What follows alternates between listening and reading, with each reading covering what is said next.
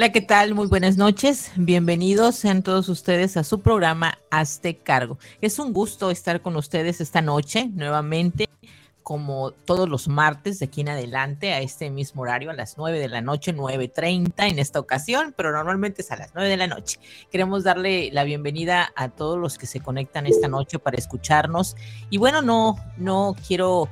Eh, decir que solamente yo voy a estar charlando con toda la audiencia del programa de Hazte Cargo, sino que saben que tengo a mi compañera Cristina Morales. Cristina, ¿cómo estás? Muy buenas noches, bienvenida al programa, ¿cómo estás? Hola, hola Isa, muchas gracias de nuevo por la invitación, esperando a que sea martes para poder compartir y aprender juntas. Muchísimas gracias y hoy estamos de, de manteles largos con Claro. Así que estoy contenta. Muchas gracias, Isa. Estamos muy contentas porque es la primera ocasión en que el programa de Hazte Cargo ha invitado a alguien para que esta noche esté con nosotros en la y sé que va a ser de muchísimo provecho por el tema que se va a tratar. Pero antes de invitar a nuestra ahora sí que hablar sobre nuestra invitada. Cristina, nos gustaría que nos regales el eslogan del programa. El programa es Hazte cargo. ¿Y cuál es el eslogan? Que me encanta que tú lo digas. Muchas gracias. Con mi vocecita hermosa. Bueno, el eslogan es, si te atreves a educar, no dejes de aprender. Entonces, si nos estamos atreviendo a educar, en este caso a nuestros hijos, no debemos dejar de aprender. Entonces el programa pretende esto, darnos las herramientas adecuadas para seguir haciendo el trabajo de, de nosotros como padres de la mejor manera. Bueno, pero sin más preámbulo, vamos a darle la bienvenida a nuestra invitada de esta noche. Ella es la licenciada Ana Elisa Rubio Gutiérrez. Ana Elisa, muy buenas noches. ¿Cómo estás? Bienvenida al programa de Hazte Cargo. Hola, muy buenas noches a todos. Gracias por la invitación. Yo me encuentro muy contenta de estar aquí acompañándolas esta noche. Pues muchísimas gracias por, por aceptar la invitación de estar con nosotros esta noche aquí en el programa, porque bueno, el tema que vamos a tratar es muy interesante y en tu caso, tú eres eh, psicóloga, pero estás, así que tu especialidad son los chiquitines, los niños, ¿no es así? Exactamente, sí. Perfecto, entonces el tema que vamos a tratar esta noche es el siguiente, los niños y la ansiedad cuándo saber que no es solo cuestión de nervios, porque en muchas ocasiones se tiene esa creencia de que pues él solamente está nervioso, es lo mucho lo que dicen mucha gente, pero la, la realidad es que la ansiedad es una emoción que pues sí, básicamente la experimentamos todos los seres humanos, pero vamos a aprender en esta noche cómo es que se presenta en los niños, por qué los niños actualmente tienen esta situación de estar demasiado ansiosos y que bueno, que como padres nos demos cuenta de cuándo es momento de ya ponerle atención a esta situación, inclusive ir a ver a un especialista en este tema. Entonces, si tu hijo se inquieta demasiado cuando se separa de ti, cuando va a la escuela, cuando todavía no han pasado ciertos hechos y a menudo te está diciendo cosas como, oye papá o mamá, ¿y si pasara esto? ¿Y si pasara aquello otro? O se siente que está solo o se aísla, tiene miedo que las cosas le salgan mal. Bueno, aquí ya nos está dando señales de que eh, nuestros hijos están presentando cierto grado de ansiedad. Entonces, si la respuesta a este tipo de preguntas ha sido afirmativa de parte tuya como padre, es posible que tu hijo esté sufriendo de ansiedad. Entonces, los trastornos de ansiedad son los que más están este, prevaleciendo actualmente en la infancia y también, ¿por qué no?, en la adolescencia. Pero también nos hemos dado cuenta que la terapia cognitiva conductual y también el hecho de que la familia se aplique en este tema es de muchísima eh, ayuda para nuestros hijos. Entonces, por eso hemos invitado a la licenciada Ana Elisa Rubio, ya que ella su especialidad como psicóloga es especialmente los niños. Así es que, Ana Elisa, me encantaría que nos hablaras sobre esta situación que está pasando, de que hoy en día cada día es más recurrente ver a nuestros pequeños con este problema de ansiedad. ¿Qué nos puedes eh, comentar sobre esto, Ana? Mira, como tú acabas de, confirmar ahorita en estos momentos, o sea, la ansiedad es una emoción. definitivamente. O sea, tenemos nuestras cinco emociones básicas y parte de la ansiedad es el miedo, ¿no?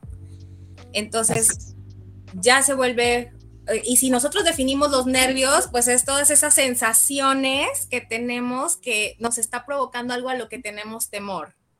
Entonces, ¿en qué vamos? Vamos en la misma definición, ¿no? Entonces, cuando hablamos de una cuestión de ansiedad, sobre todo de niños, como mencionaste, pues el separarme de mamá, este, de papá, o sea, cuando voy y me deja a la escuela, este, al tener que hablarle a una persona, o sea, porque tenemos eso, la ansiedad a, hablar en público, este, y es muy, esa es la más frecuente, ¿no? El, el tener que exponer, el tener que pedir algo a una persona ajena a la que está dentro de nuestro círculo o incluso a veces a una persona de la que está dentro, ¿no?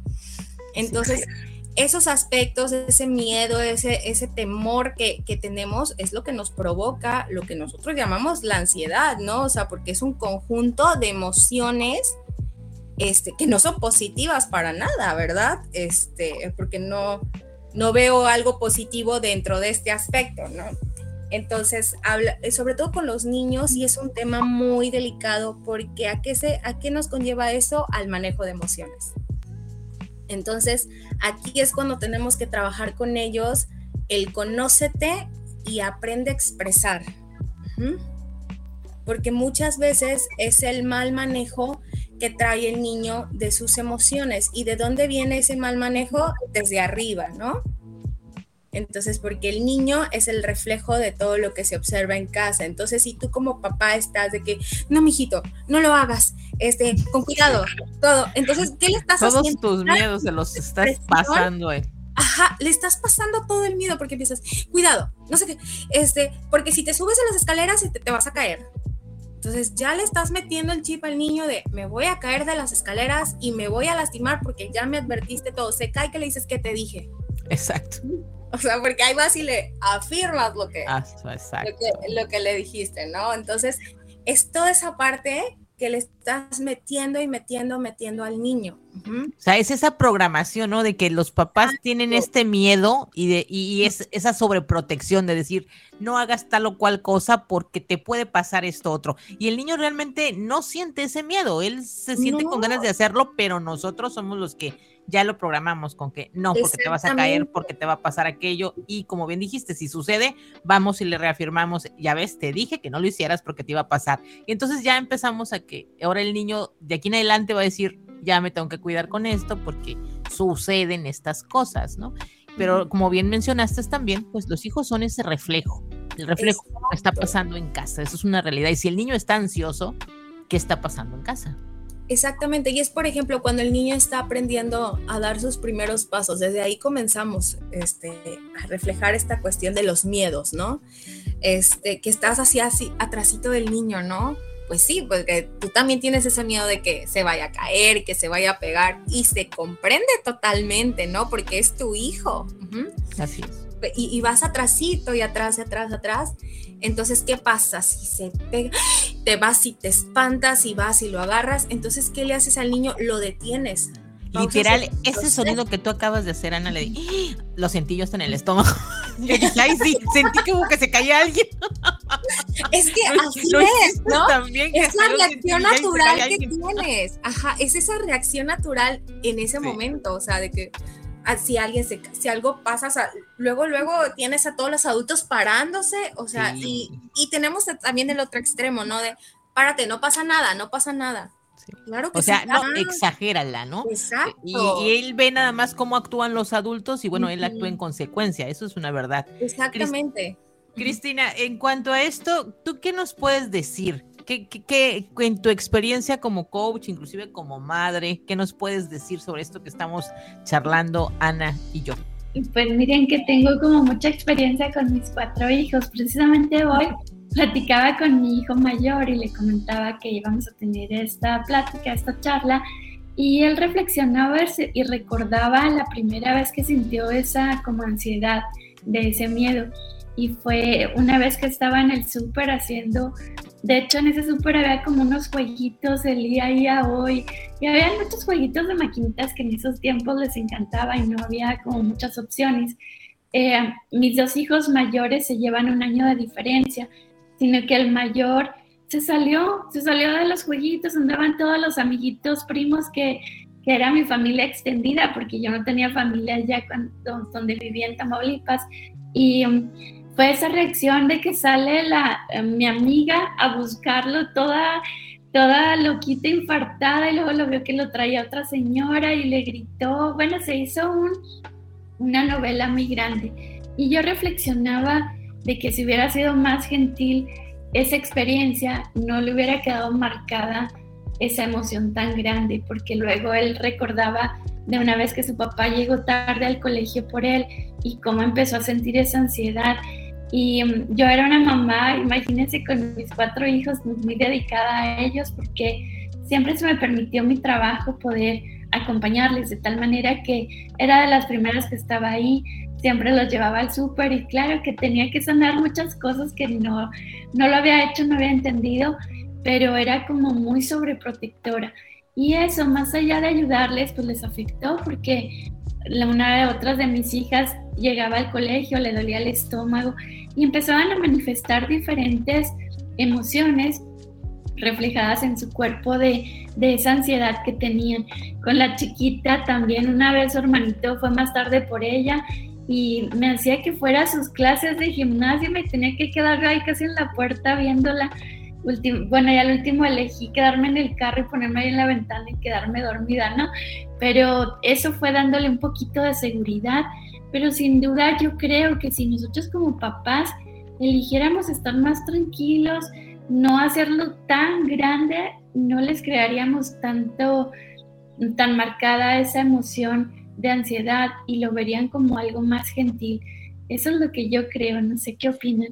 Pero fíjate que como bien lo acaban de mencionar, eh, bueno, los, los, los, niños actualmente están muy ansiosos y mucho de que esto que sucede es por lo que están viendo en casa. Sin embargo, yo preguntaría cuánta ansiedad es normal, ¿sí? Porque estamos hablando de que hasta cierto grado podemos tener ansiedad, pero así exacto. Entonces, hasta esta ansiedad hasta cuándo es normal. O sea, a medida que los niños crecen, hay momentos en los que ellos, pues normal, van a tener miedo o van a percibir el peligro o van a decir, le tengo miedo a la oscuridad, a los monstruos, al, no sé, me quiero, me da miedo caerme de la bicicleta. Son ejemplos nada más de cuáles son esas primeras experiencias de ansiedad que pudieran tener nuestros hijos cuando son pequeños.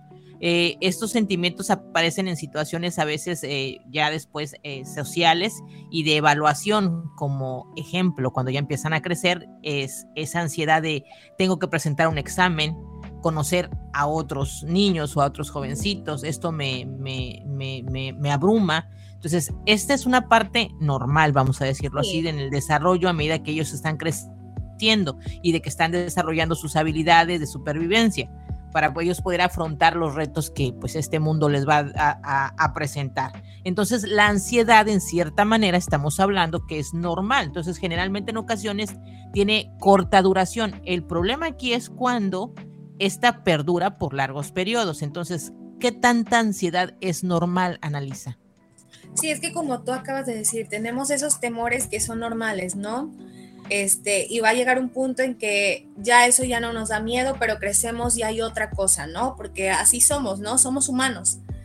Pero, como tú dices, ya se vuelve algo patológico, algo ya, este, pues ahora sí una cuestión más clínica, ¿no? De, atención, de ayuda. Claro que con, para las otras situaciones tú también puedes ir y pedir tu ayuda de que, ¿sabes qué? Pues ahorita traigo miedo en esta parte, o sea, quiero que me ayudes. Y esa ayuda que te van a brindar te va a servir para futuras, ¿no? Porque vas a saber esa manera tú de trabajar tu, temor, ¿no? Este, pero ya es algo más cuando ya te está afectando en todas tus áreas.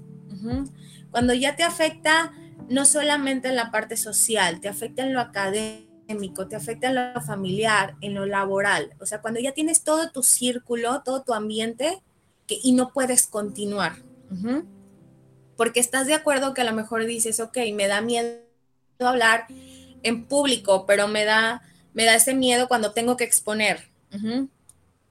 Ok, normal. Pero no te, si yo tengo que hacerle una pregunta al maestro, no me va a dar ese miedo, ¿no? Pero ahora, ya es algo más fuerte cuando no puedo ni siquiera hacer una pregunta, no puedo exponer, no puedo entablar una comunicación con alguien más, entonces ya estamos hablando de una cuestión seria, ¿no? Una cuestión de necesitas la ayuda de un especialista. Necesitas a veces, aparte de la ayuda psicológica, necesitas la, parte médica, ¿no? Este, porque a veces es necesario para controlar este, los ataques de, ansiedad, ¿no? O sea, porque un ataque de ansiedad, cada quien, eh, como lo decía Cristina, o sea, lo, lo, demuestra de manera diferente. O sea, ella tenía su niña que a lo mejor en el estómago, ¿no? O sea, yo te puedo decir que a mí, o sea, cuando me siento muy ansiosa, cuando es algo que, que, o sea, me tiene los nervios de punta, o sea, a mí mi corazón empieza así como una taquicardia, ¿no? Que la primera vez que yo lo presenté me espanté, porque para mí se me vino en la mente que, que, mi familia tenía antecedentes cardiovasculares, entonces mis primos... ya me va a dar un infarto. los habían operado jóvenes y yo dije, estoy en la misma. Entonces, esa ansiedad se me vino más y me intensificó más toda esa parte, pero porque pues yo también ya me estaba poniendo ideas, ¿no? En mi cabeza de que es algo cardiovascular.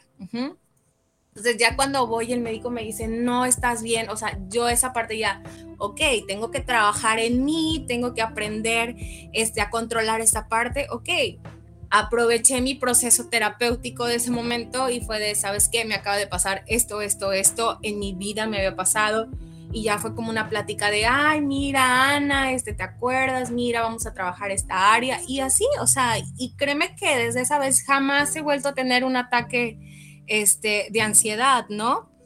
Pero porque me, me di cuenta, ¿no? Antes de que a lo mejor eso me pudiese estar afectando todavía más. Pero ya hablamos de una cuestión patológica cuando ya no puedes continuar tu vida. Exactamente. puede ser de pequeños, perdón, este, y puede ser a partir de un evento, ¿no? Porque tenemos el estrés postraumático, ¿no? Hay muchos detonantes.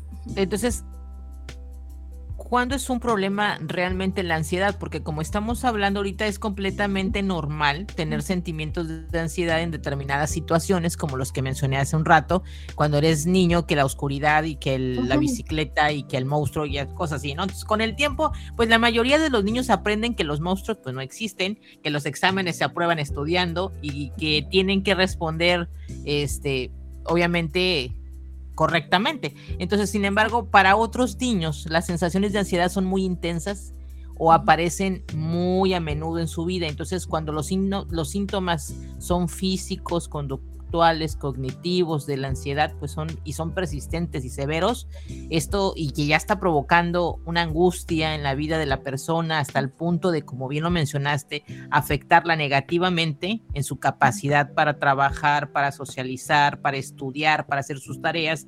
Este ya es el momento para ir a decir, ¿sabes qué? Necesitamos la ayuda de un profesional.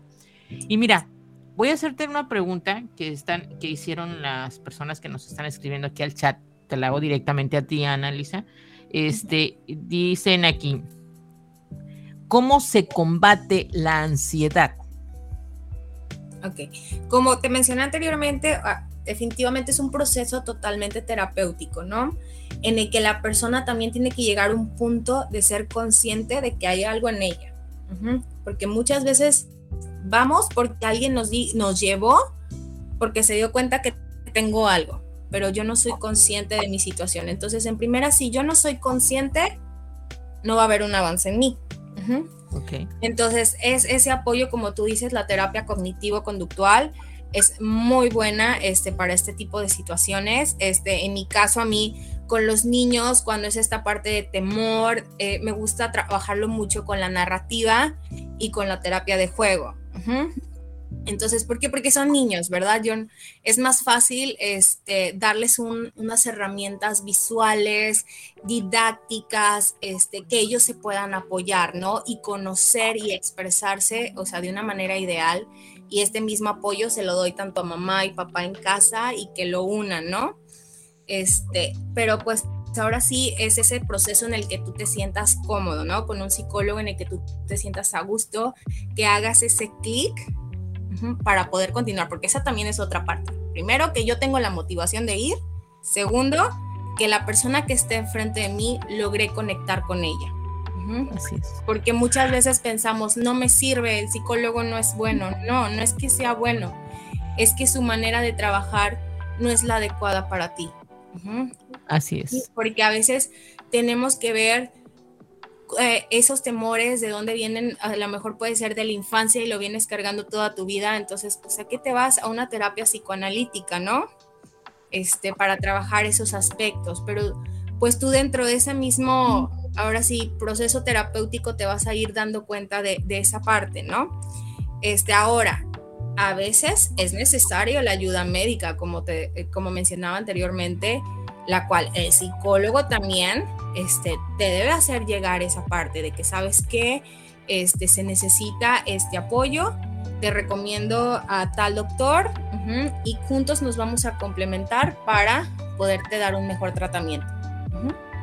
O sea, siempre hay que considerar estas dos, estas partes, ¿no? Este, tanto la ayuda psicológica como la ayuda médica. Entonces, una manera de entonces controlar o poder llevar este tema de la ansiedad es, como primero dijiste, ser consciente de que la tengo. O sea, decir, ¿qué me está pasando? Ah, ya.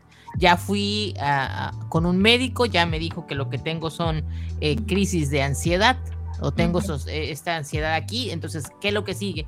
Buscar ayuda para que te puedan, este, ahora sí que apoyar, ¿no? Con una terapia. Pero en el caso de los niños, pues aquí el punto es que, ¿cómo le vamos a hacer? O sea, ¿cómo presentan los niños estos trastornos de ansiedad? Cristina, tú en tu experiencia, ¿qué nos puedes decir sobre cuando sabes y dices, esto lo que le está pasando a este niño es ansiedad? ¿Qué es?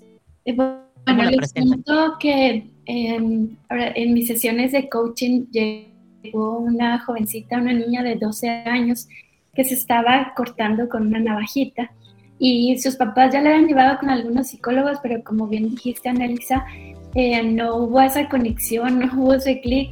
La niña no quería ir con el psicólogo, sino que eran conocidos míos, total que le dije, si quieres yo platico con ella y yo también utilizo así como tú herramientas de fotografía y utilizar la imaginación y darle ese espacio para que pudiera ella ir a observar qué es lo que estaba pasando de fondo, el darse cuenta de, la, de lo que estaba pasando con su familia, lo que estaba enojada con mamá o con papá, esas peticiones que no saben cómo expresarlas.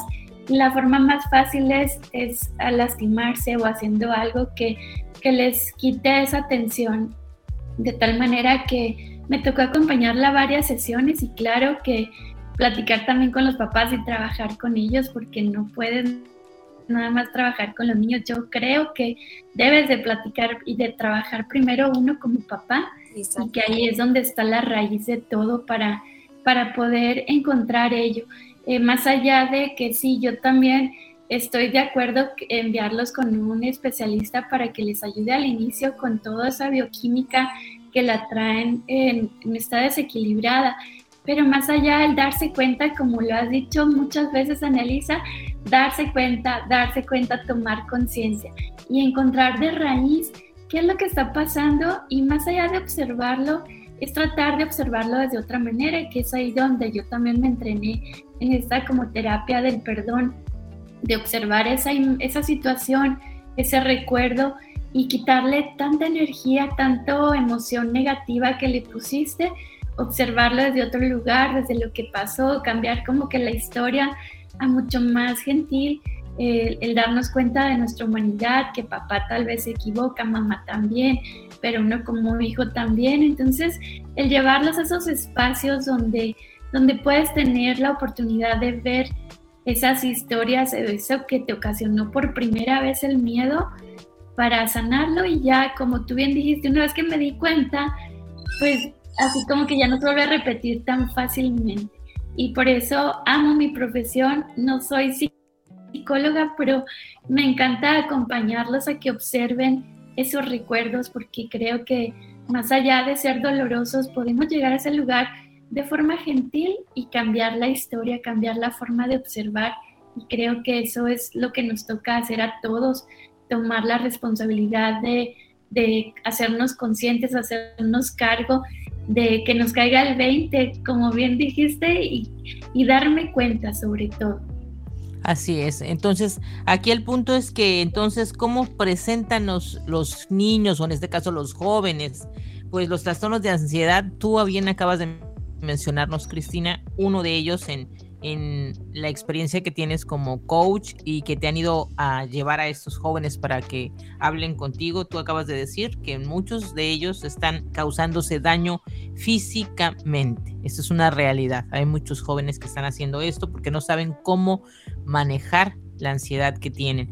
Otra cosa que también yo me he dado cuenta es que también existen lo que son, analiza las fobias, o sea, una fobia específica, o sea, miedo excesivo, vamos a poner un ejemplo, a un animal o algún entorno, no sé, a lo mejor tenerle miedo a, sucesos naturales como lo que pueden ser el viento, los rayos, no sé, inclusive ver sangre, ese tipo de cosas específicas hacen que en muchas ocasiones, o estar en un lugar, este, espacios cerrados, esta, estas fobias. Tiene que ver también el tema de la ansiedad. Ahí es donde estamos, este, por así que tenemos ansiedad y tenemos este trastorno y lo manifestamos de esa manera. Tú como... Exactamente. de hecho, se, se, encuentran dentro del DSM, dentro del mismo apartado. Este, entonces, sí, definitivamente, pues una fobia te provoca ansiedad, ¿no? Este, te, te provoca un miedo terrible este, los animales, las alturas, los espacios cerrados, o sea, tenemos quien se desmaya, este, cuando ve una aguja, cuando ve sangre, entonces es toda esa parte, es ese, ese también esa, ese, esa falta de trabajo, ¿no? Que, se ha hecho con uno este, para reconocer y trabajar este miedo, porque pues hay quienes deciden estar así toda su vida y toda su vida temerle este, a las agujas y todo, por ese, miedo al cambio también. Déjame te cuento yo la una experiencia ya muy personal, que ahorita que te estoy recordando esta situación me, me vino a la mente. ¿Cómo es que todo eso que estamos diciendo pues es totalmente cierto y uno lo ha vivido a lo largo de su vida? En el tema de tener fobias, una a los lugares eh, que estén muy encerrados, no, o sea, es algo que que tuve que trabajar porque realmente me costaba mucho. Y el tema también sobre tenerle miedo a los truenos, a los rayos y cosas así, pero cuando te pones a trabajar en este tema y saber por qué ya siendo una adulta sigo teniendo este terror hacia estas cosas. Y, te, y te empiezas a dar cuenta que realmente es de una experiencia de la niñez en algún momento, y como bien lo comentamos al inicio del programa, cuál fue la reacción de los padres ante aquel suceso y que en mí se quedó grabado. O sea, de que mamá tenía miedo a esto y mamá se ponía histérica con, con el tema de los rayos y los truenos y a mí en automático era pasarme esa misma, ese mismo miedo y decir, esto es algo grave. Y creces con esa situación. Ya cuando eres adulta ya tienes tú, ahora sí que tú eh, eres responsable de ti misma. Si dices, oye, no puedo estar así toda la vida de ver truenos y rayos y, y, correr y meterme abajo de la sábana, porque no se trata, eso no es normal, ¿no? No es vida tampoco. No, no es vida. si vives con un miedo o estar en lugares que son, eh, tener esta claustrofobia, estar en lugares muy encerrados y decir, oye, ¿por qué? ¿Por qué me pongo así? ¿Por qué me da este ataque de, de, de, de ansiedad, este trastorno de ansiedad? Aquí hay algo. Lo viví en experiencia muy personal y sí, de, eh, la, realidad es que todo está conectado con el tema de la infancia, el cómo nuestros padres manejaron la situación, cómo los adultos manejaron esa situación y que bueno, luego nos toca a nosotros ya en la vida adulta ir a sanar todo esto porque si no, no es vida. Exacto. Y son situaciones que a lo mejor y pudiste trabajar con anterioridad y que esos recursos te hubieran ayudado ahorita, ¿no? Claro. Este, pero pues también es esa falta de apertura tanto a la salud mental, ¿no? Este, que, nos falta mucho todavía, ¿no? Este, darle esa importancia a lo que es, porque sigue siendo un tabú. Sí, como lo menciona el tema, o sea, ¿cuándo darte cuenta que el tema de la ansiedad no solamente es decir, ay, es que está nervioso? O sea, no, no, no, nada más es que está nervioso. Realmente ponle atención a este punto. Y como bien lo dijiste, es el tema de la salud mental pues todavía es un tema tabú, es un tema que la gente no considera que es importante, que hasta que tienen el problema, hasta que ya están pasando por una situación realmente complicada, es cuando corren a buscar la, ayuda de, un especialista, pero no existe el tema de la prevención, o sea, el tema de la prevención no existe. Entonces, como lo mencioné antes de entrar al programa con ustedes, chicas, el, el tema de la salud mental yo lo considero como de la canasta básica, o sea, va, va, incluido, es importante que se, que se meta esto en las cosas importantes de la, de la casa, lo que se necesita, el tema de la salud mental, pero hay que ir todavía picando piedra. Este tipo de programas para eso son, para hacer esta conciencia, ese despertar en los padres, en los hijos, en los adolescentes y decirles que eh, eh, que, es, importante que dediquen tiempo a su salud eh, mental y emocional. Y dicen, no, pues yo todavía no quiero ir a un psicólogo. Bueno, pues si todavía no quieres ir, escucha programas así, escucha programas que te puedan ayudar a darte una idea de cómo andas y decir, creo que aquí hay algo que yo tengo que hacer. Y bueno, ir a buscar ayuda, porque si emocionalmente no estás bien, lo único que te puedo decir es que pues la mala noticia es que pues va a ser muy difícil que te sientas feliz y pleno y, no va a funcionar. Entonces necesitamos atacar el punto de la salud emocional sí o sí. ¿No es así, Cristina Morales? Sí, fíjense que ahora que, pasamos por este tema de pandemia y que pareciera que se intensificó el miedo y, la ansiedad en, adultos, jóvenes, niños y todo, Em, nosotros creo, digo, hablo por ti por misa, porque Analisa podría ser nuestra hijita, pero... ¡Ay! ¡Ay! ¡Ay! Chiquitos andábamos libres y, bueno, yo recuerdo a mi niñez. Hija mía. Se la pasaba todo el tiempo en, la calle, andábamos en patineta, en, arriba de los árboles, en patines, en bici, y andábamos muy libres. Pero ahora, ¿qué pasa con nuestros hijos? No tienen esas maneras de escape donde sacar toda esa emoción. Están asustados por el COVID, asustados porque pasa el COVID ahora se roban a los niños, se roban a los adolescentes. Total que, mis amores, es como muy complejo. Y dónde sacan toda esa energía, todas esas emociones, todo ese miedo que traen ahí, que nosotros salíamos, andábamos felices en la calle, que que nuestros papás eran como más relajados, pero ahora... Bueno, bueno, bueno. Pero, no había celulares ni sabíamos dónde andábamos, entonces eras como más seguro, podías andar en la calle y, disfrutar, jugar con tus amigos y salirte, pero ahora están ahí encerrados en su computadora, en la televisión, viendo quién sabe qué cosa, jugando estos juegos eh, de tanta violencia. Imagínense, todavía le están metiendo más Así que andan con tanta ira, con tanta angustia y no, no hay formas de escapar, de sacar esas emociones que están como ollitas de presión a punto de explotar en todo. Y eso es algo que debemos de hacer algo como, como humanidad, como papás, como nosotros como especialistas y ver cómo podemos ayudarles a que logren gestionar, sacar esas emociones. La comunicación es importantísimo. Y sabes que un punto ahí que mencionas, o sea, definitivamente la pandemia eh, aumentó este, estos, este proceso, ¿no? De temor, porque, bueno, en mi caso lo veía, o sea, soy maestra, entonces el día uno que llegaron era increíble ver cómo, cómo llegaban esos niños, no soy maestra de preescolar, entonces imagínate niños que crecieron incluso encerrados, que los sacan por primera vez en su vida entonces era impresionante ver las reacciones, el cómo se movían con ese miedo, o sea, esa socialización que totalmente perdieron, las habilidades motrices, o sea, era un conjunto de situaciones que yo decía, pobres niños, o sea, porque al menos uno, yo decía de, bueno, este, voy a salir a manejar y voy a irme a, recoger la comida que vaya a pedir en vez de que me la traigan a casa. Entonces tomaba esa decisión de salir porque me voy a bajar y todo, que el súper, ¿no? Pero el niño no tenía opción a nada. El niño estaba encerrado. Entonces aparte le manifestábamos todo ese miedo también.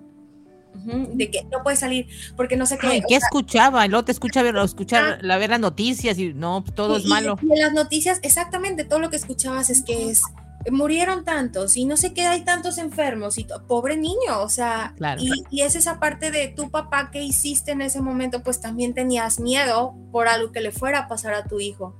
Entonces el niño empezó a absorber, ahora sí como esponja, toman todo. Entonces también se toma ese temor, todo eso manifestado tanto en noticieros, por la familia, amigos, y luego ahora sí el día que sales a la sociedad estás completamente perdido yo decía, pobrecito, ¿no? O sea, que, y, qué mal, o sea, por ejemplo, platicaba con una chava, es que fue mi, entré a primero de secundaria y eh, cuando iba a ser el día del estudiante se vino la pandemia. Entonces este fue mi primer día del estudiante que celebré. Ya voy a salir, ¿no? Ya, voy, a salir a prepa. Y en prepa, ¿quién te va a celebrar eso? Nadie. Entonces te quedabas así, las que era su época de quinceañeras y que no sabes ni cómo es una quinceañera tampoco, ¿no? Que tenía el sueño, pero no se me hizo porque no había manera de hacer fiestas. Exacto. Entonces, imagínate todo lo que se perdió. Este, de, yo lo veía incluso con, mi sobrino en piñata y decía, y me decían, es que él quiere jugar. Le digo, sí, porque nunca ha ido a una piñata. Claro. Entonces él no sabe que en la piñata hay una dinámica de que te vas a sentar, vas a cantar las mañanitas, vas a concursar, vas a pegarle a la piñata, hay un tiempo para jugar, luego cierran los juegos.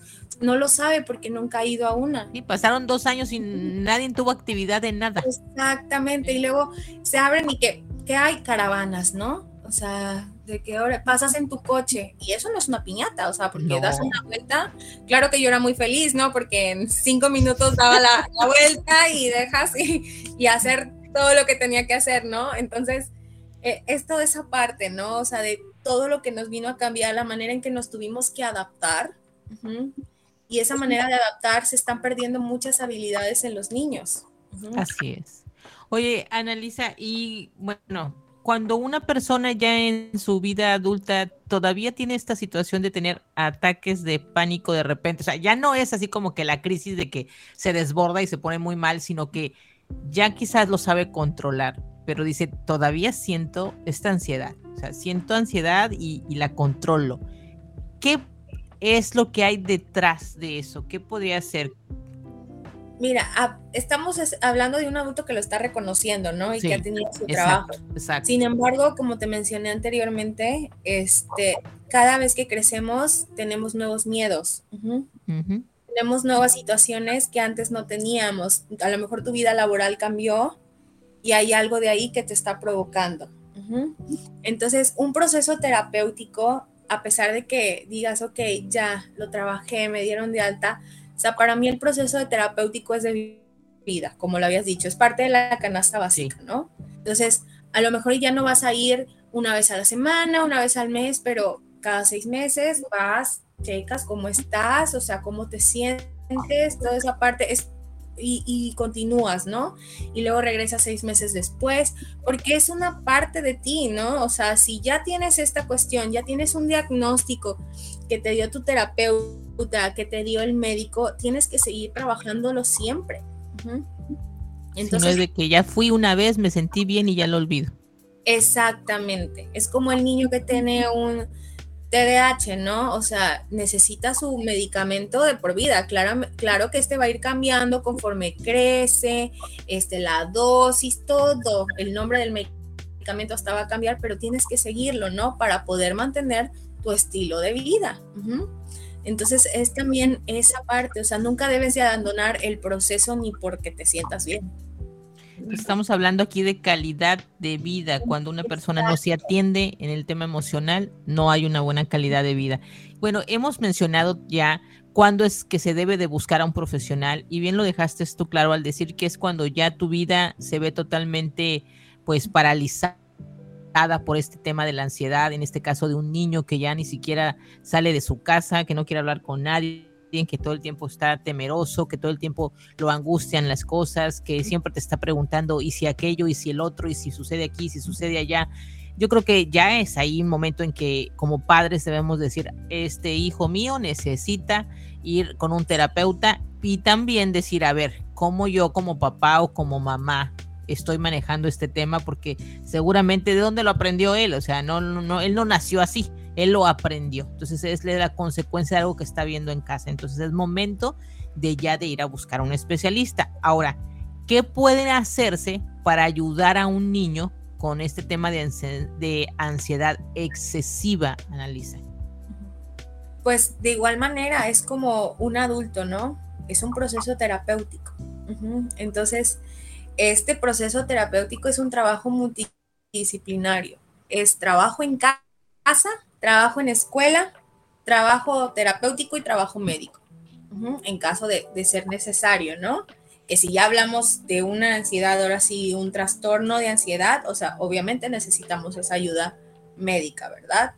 Este, pero es necesario trabajar con todos los que son, los que están ahí con el niño, ¿no? O sea, porque yo como le digo a los papás, conmigo vienes una vez a la semana, dos veces a la semana, tanto tiempo, pero tú lo tienes tantas horas, la escuela la tiene tantas horas. Entonces yo necesito trabajar como uno solo, somos un equipo, porque todos tenemos que trabajar para el bienestar del niño. Yo como escuela voy a, ¿qué te puedo apoyar? ¿En qué te puedo asesorar? Yo qué necesito de ti, sí, es un trabajo recíproco, ¿no? Lo que tú necesites de mí, lo que yo necesito de ti. Y de papás, como tú dices, es asesorarlos también, porque a fin de cuentas hay que cambiar la dinámica de casa. La manera en que papá se dirige, la manera en que mamá se dirige, toda esa parte tenemos que asesorarlos. Y también uno debe decir, ¿sabes qué, mamá? ¿Sabes qué, papá? Te recomiendo que tú también lleves tu proceso. Exacto. Sí, porque los... Parte del trabajo de uno. Sí, porque los niños imitan las conductas y las emociones expresadas por por los padres. Y entonces cuando necesitan orientación, pues se van a fijar precisamente en ellas. Por eso es importante que lo, como padres pues controlen y se dominen sus propias reacciones ante ciertas situaciones que provoquen angustia, ansiedad o que puedan este, hacer que el niño se dé cuenta de lo que está pasando y cómo lo estás manejando tú. Es aquí como que papá, hazte tú una evaluación de cómo tú manejas tus propias emociones porque el hijo te está observando, él va a hacer, ahora sí como tú dijiste, va a absorber todo lo que tú estás haciendo, cómo eh, estás, ellos van a imitar las conductas y las emociones de los padres, entonces, papás, aquí es una llamada de atención para, para los padres, no nada más enfocarnos en decir, sí, mi hijo lo veo nervioso, ya lo llevé inclusive con un terapeuta y, con un psicólogo y me dicen que sí, que tiene ansiedad, este, pues eh, el niño tiene este problema. Y eso, esa palabra, el niño tiene un problema. No, espérate, o sea, el niño es consecuencia de cómo en casa vio que tu papá y que tu mamá estaban manejando sus emociones. Él solamente lo está imitando, pero como es un niño, precisamente pues no sabe cómo sacar todo esto, tú como adulto pues te sales a trabajar o te vas a, no sé, si eres la ama de casa, pues no sé, te vas con las amigas o también tienes trabajo, no lo sé. El punto es que de alguna manera sacas esta ansiedad, pero un niño, pero realmente siempre lo que se tiende a decir es, el niño tiene un problema, cuando no, el problema lo tenemos, todos. Es esa parte también de aceptación. No solamente la persona que va tiene que aceptarlo, sino también los que la llevan, ¿no? esto es, porque a veces te llega el niño y le pregunta, ¿sabes qué haces aquí? Y te dice, no, mis papás me trajeron. o sea, ni siquiera saben a qué vienes, entonces tú por más que les dices, bueno, a mí me gusta siempre tener primera sesión únicamente con papás, ¿no? Pues para conocer más y yo saber cómo me va a llegar el niño, ¿no? O sea, tener así como de que un background de qué es lo que pueda pasar, ¿no? Este, desde cómo debo de salir y todo de acuerdo a lo que ellos me digan. Así como que necesito escuchar de, la, de la, versión del niño porque ya escuché la versión de los papás. Sí, necesito la del niño. Que siempre les digo a los papás, o sea, siempre, por favor, necesito que les digas a qué viene. O sea, sin miedo. Y en serio sí les da miedo decirles a qué van. Sí.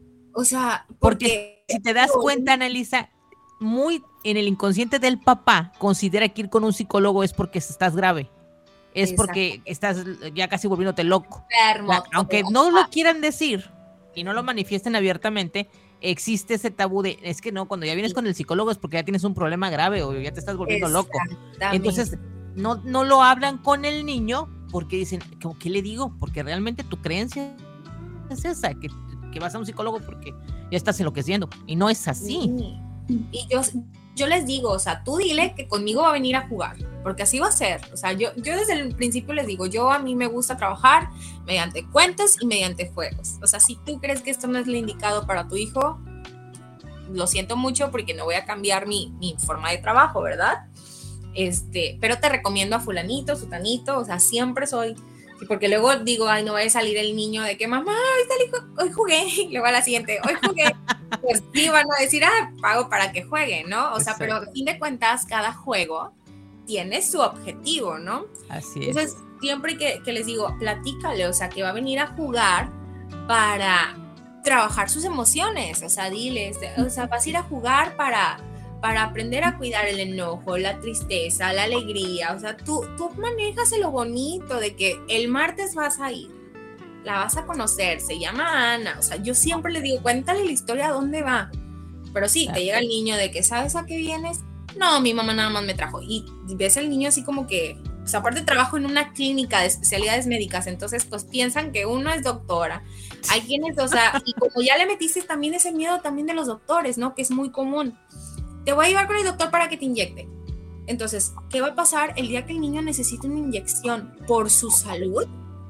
No va a ser capaz de ponerla de tanto miedo que le metimos de que si haces algo mal te voy a llevar a inyectar. Si no sé qué, te va a inyectar el doctor. Entonces, pobres doctores tampoco tienen la culpa de eso. O sea, si su trabajo es ayudar, entonces, ya traen también ese chip que, que, vienen así, se agarran de la pared y todo, de que es que yo no quiero que me inyectes y yo, a ver, perdóname, pero... es que lo que le, ¿qué le contaron? ¿Qué le contaron? Ajá, yo así de que yo ni inyecciones tengo. Yo no pongo inyecciones, hijo. No pongo inyecciones, no sé ni cómo se ponen, o sea, déjame informarte. Entonces, así como es como que, ok, está bien, ella no inyecta. Llegan aterrados contigo, Annelise. Porque no saben a qué van, o sea, ven algo aquí muy médico y todo, entonces ya empiezan como que todos los temores, la ansiedad, o sea, y ya la vemos. Sí. Este, empieza a trabajar en ese momento, o sea, que es mira, ¿sabes qué? Mira, te voy a enseñar mi consultorio, pues tengo un mural y todo así. Pues se nota desde que entras que ahí trabajo con niños, ¿verdad? Sí. Entonces, este, mira, a ver si quieres que pase mamá o papá, el que haya venido. Vamos a pasar juntos. Mira, ya lo viste. Acá tengo juegos, aquí tengo cuentos. Si te gusta colorear, tengo crayolas, colores, plumones. O sea, yo ahí vendiéndoles la idea, ¿no? Entonces ya es como que en ese momento. Paciente pequeñito, Analisa. ¿Mande? ¿Qué edad tiene tu paciente más pequeñito? Un año, ocho meses. ¡Wow! Imagínate eso, Cristina, llevar a un bebecito de un año, ocho meses con el psicólogo. Es, es importantísimo eso. Pero muchos dirían, ¿cómo un niño de esa edad va a necesitar un psicólogo? Pues sí.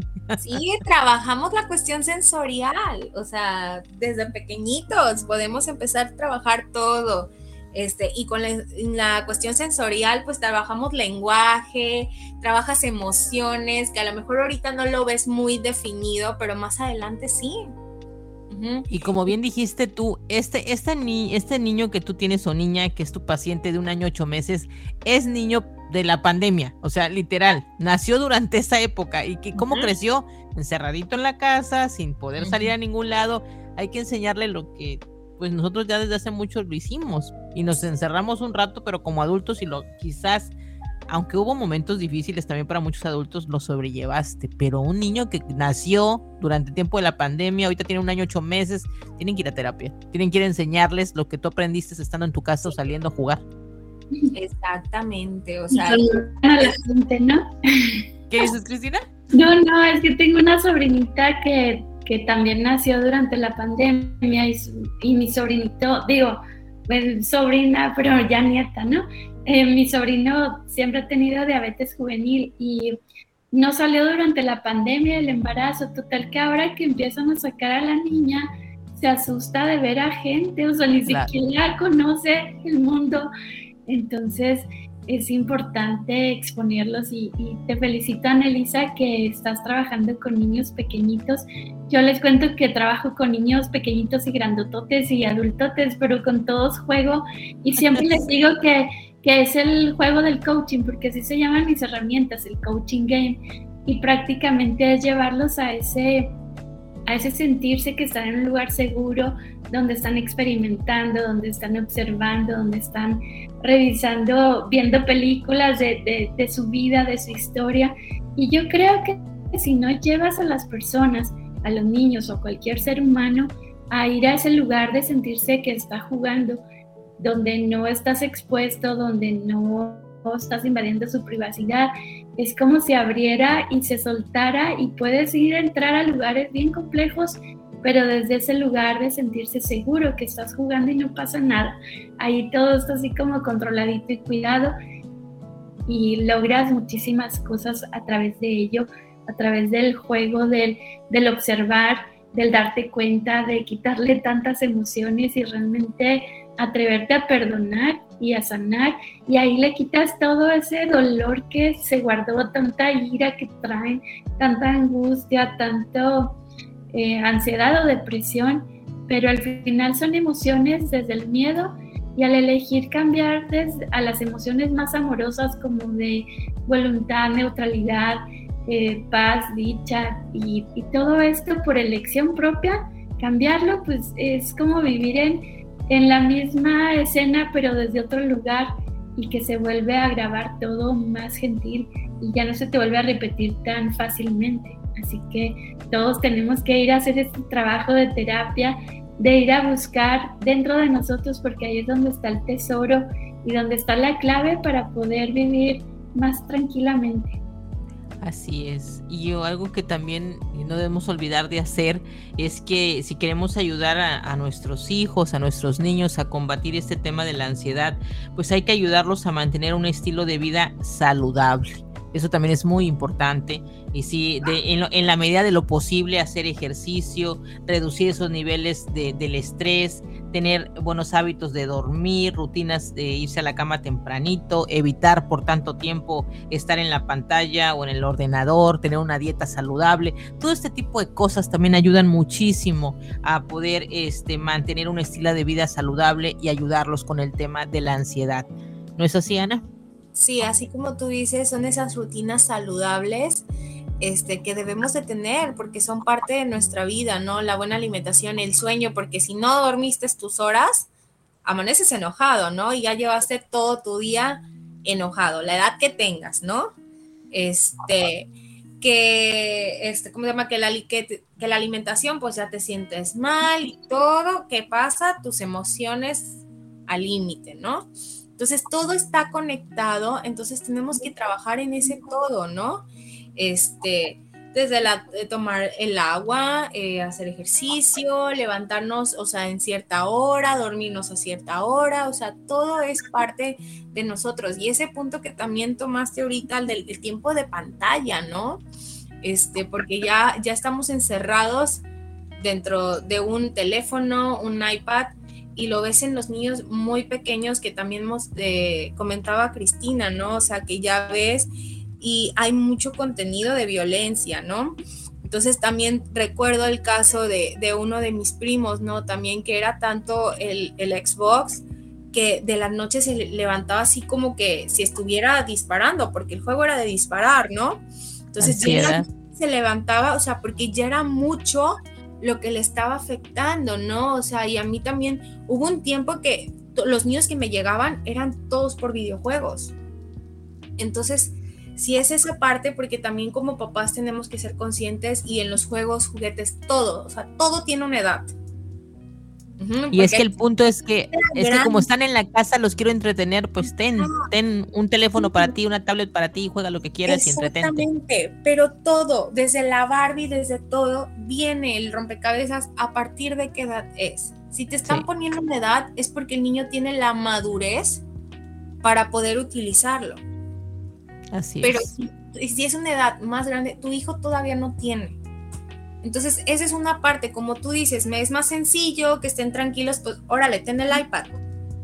Sí. Pero para empezar, o sea, no estamos viendo a futuro el daño que le hacemos visual, ¿no? O sea, ya que te piden los niños de regalo, regálame un iPad o regálame un teléfono celular.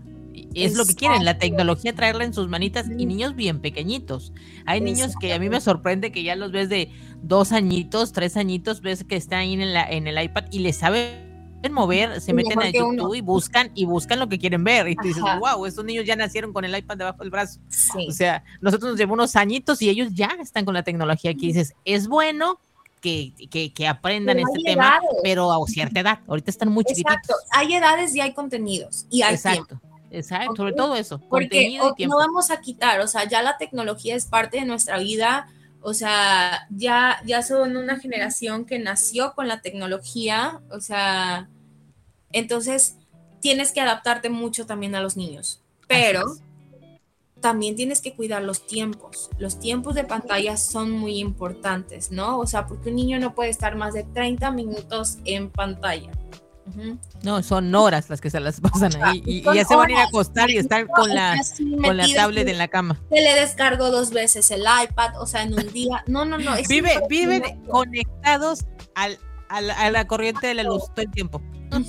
Sí, entonces es esa parte. ¿Y cuántas veces estás observando lo que están haciendo, no? O sea, porque ya tenemos cuántos eh, eh, ansiedad, cuánto temor ha habido en niños de tanta programación que no es apta para ellos y que aparece en sus dispositivos. Así es. Porque no estamos al pendiente tampoco de esa parte. Entonces es como te digo, hay una edad para todo. Y si vas a darle a tu hijo un aparato sin fijarte, no Mejor si le vas a dar, estate tú ahí al pendiente de todo, porque ahí vienen otros problemas también. Tenemos el monito ese azul, que ha salido Huggy Boogie, o no sé cómo se llama, pero que está horrible.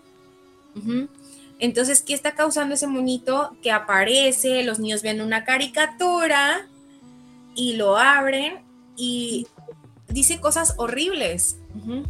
De plano que los niños viven con un miedo intenso todo el tiempo pero es que también hay que hacer, no porque sea un dibujo animado, significa que es programación para niños, porque así como hay caricaturas para niños, hay caricaturas para adultos. Así es. Y es esa parte que tampoco la sociedad ha aprendido a diferenciar, ¿no? O sea, hay caricaturas para todo tipo de personas. Entonces tú tienes que ir a ver de que este tipo de programación la puedes ver ahorita porque es de acuerdo a tu edad. Cuando sea más grande, mira, esto ya también ya lo puedes ver esto ya, esto todavía no.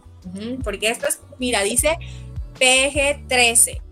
O sea, ¿cuántos años tienes? 9. ¿Ya tienes 13? No. ¿Cuántos faltan? 10, 11, 12, 13. Ah, te faltan 4. Todavía no podemos. O sea, hazlo consciente de lo que se puede y el, punto es que dicen es que mis compañeros o mis amigos ya lo tienen, ¿no? Entonces ese es el punto que ellos tienen. Pero aquí es el trabajo de nosotros como padres. Y como bien lo dice el eslogan del programa de, de nosotros, el programa es Hazte cargo. Y el eslogan es porque si te atreves a educar, no dejes de aprender. Entonces, si estamos educando a nuestros hijos, tenemos la responsabilidad de constantemente estar aprendiendo. Y una de las cosas que se requiere que aprendan es precisamente por esto que estamos comentando, que se cometen el error de dar los papás no investigan, los papás lo único que quieren es que el niño se entretenga y a la larga se está causando un daño. Entonces, la realidad es que pues nunca acabamos con nuestro trabajo como padres, estamos, educando, tenemos también nosotros que estar aprendiendo constantemente. Y el programa de Hazte Cargo es lo que pretende, poder apoyar a los padres con este tipo de conversaciones, a que puedan tener una idea hacia dónde tienen que ir y qué herramientas puedan utilizar para la educación con sus hijos. Anelisa, para mí ha sido un placer tenerte en el programa de esta noche. Yo sé que también mi compañera Cristina Morales está contenta con la charla que hemos tenido contigo. Cristina, ¿qué le puedes decir a Analisa para despedir el programa de esta noche? Pues muy agradecida, Analisa. Me encantó todo lo que nos compartiste, ciertamente muy acertado. Y bueno, yo mi consejo es que mucho cuidado con el Xbox y con todos esos juegos porque nosotras que ya hemos estado trabajando con las emociones, te das cuenta que vuelves a activar todo y es como si lo estuvieras viviendo. Yo a mis hijos cuando lo jugaban traían una, una actitud, su estado emocional muy alerta, muy enojados. Así que tengan cuidado, de verdad, ese consejo con todo mi amor, con todo el respeto, que sé que, que es algo que les gusta y les encanta, pero traten de, de ahora sí que de ponerlos en otro lugar, que vayan, salgan a hacer ejercicio, que se diviertan, eh, distraiganlos de esas cosas, traten de usar lo menos posible y, y, bueno, pues todo con amor se puede y sin duda ese es el mensaje de que los amemos más, los abracemos más, estemos más tiempo con ellos, compartiendo ese tiempo de calidad. Y muchas gracias por la invitación, Isa, Analisa, gracias por todo y felicidades porque aunque estás tan jovencita, todo lo que estás aprendiendo, que seguramente cuando tengas tu familia vas a ser una mamá hermosa y que no vas a batallar tanto como como nosotras que aprendimos a capela. que ya aprendimos después. Oye, pero este tema de que este que somos así como que tus mamás, a mí me está chocando un poco. no, no, no, es cierto, estoy jugando. Estoy jugando. No, no, no, realmente eres una, una este, profesional muy joven, eres una psicóloga muy joven, pero no por eso quiere decir que el trabajo que tú estás haciendo carezca de valor. Realmente hay muchísimo que estás aportando y bueno, pues, felicidades por el trabajo que haces y porque te estás dedicando, en, tu especialidad son los niños y que realmente estás tomando a ese ser humano desde su inicio para apoyarlo con el tema de las emociones. Es un trabajo bellísimo, te felicito por esto. Y nuevamente pues decirte gracias, gracias por haber aceptado la invitación. ¿Nos recuerdas tus redes sociales, Annalisa, para que la gente pueda contactarte si sea necesario para ellos? hacerlo? Sí, claro. Este, en Facebook estoy como psicóloga Ana Elisa Rubio y en Instagram como psico.ana Elisa Rubio. Muchísimas gracias. ¿Algo que nos quieras decir para despedirnos esta noche? No, primeramente agradecerles a ti y a Cristina por la invitación. Este, un placer estar el día de hoy con ustedes y como mencionaba Cristina, por favor, o sea, sí, los tiempos en pantalla, muy importante, lo que juegan, cuiden mucho esa parte de los niños y trabajar mucho las emociones de ellos desde casa, porque si las bajamos, se hace, crece un niño increíble. Entonces, y cuando tengan esas dudas, por favor, acérquense a un profesional. Así es. Porque estamos para apoyarlos en todo lo que necesiten y papás pues tomen en consideración siempre que la salud emocional es importantísima y que no es algo que se debe de tomar a la ligera y que no es un lujo, porque muchos consideran que el tema de la salud emocional es un lujo que solamente algunos pueden alcanzar llegar y, tomar estas herramientas. Y la realidad es que no. Necesitamos eh, fomentar que la salud emocional es muy importante y que también la prevención es importante. Entonces, para esto es este tipo de programas. Así es que, Cristina Morales, muchísimas gracias por estar conmigo cada semana y también esta noche conmigo en la conducción del programa. Analiza como nuestra invitada, muchísimas gracias por haber aceptado. Te Realmente nos la pasamos súper bien. Eh, fue un, un, programa muy ameno y a la vez divertido, que eso también es muy importante. Te agradezco mucho tu visita al programa y espero que no sea la última vez que nos acompañes. Muchas gracias, Isa, y esperemos que no, que sea la primera de muchas.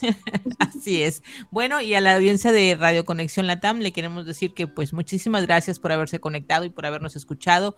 Gracias a la audiencia del programa de Hazte Cargo y estaremos aquí nuevamente la próxima semana, el próximo miércoles martes, perdón, próximo martes 9 de la noche y estaremos hablando con ustedes de un tema también nuevo e interesante. Que pasen muy buenas noches y hasta pronto.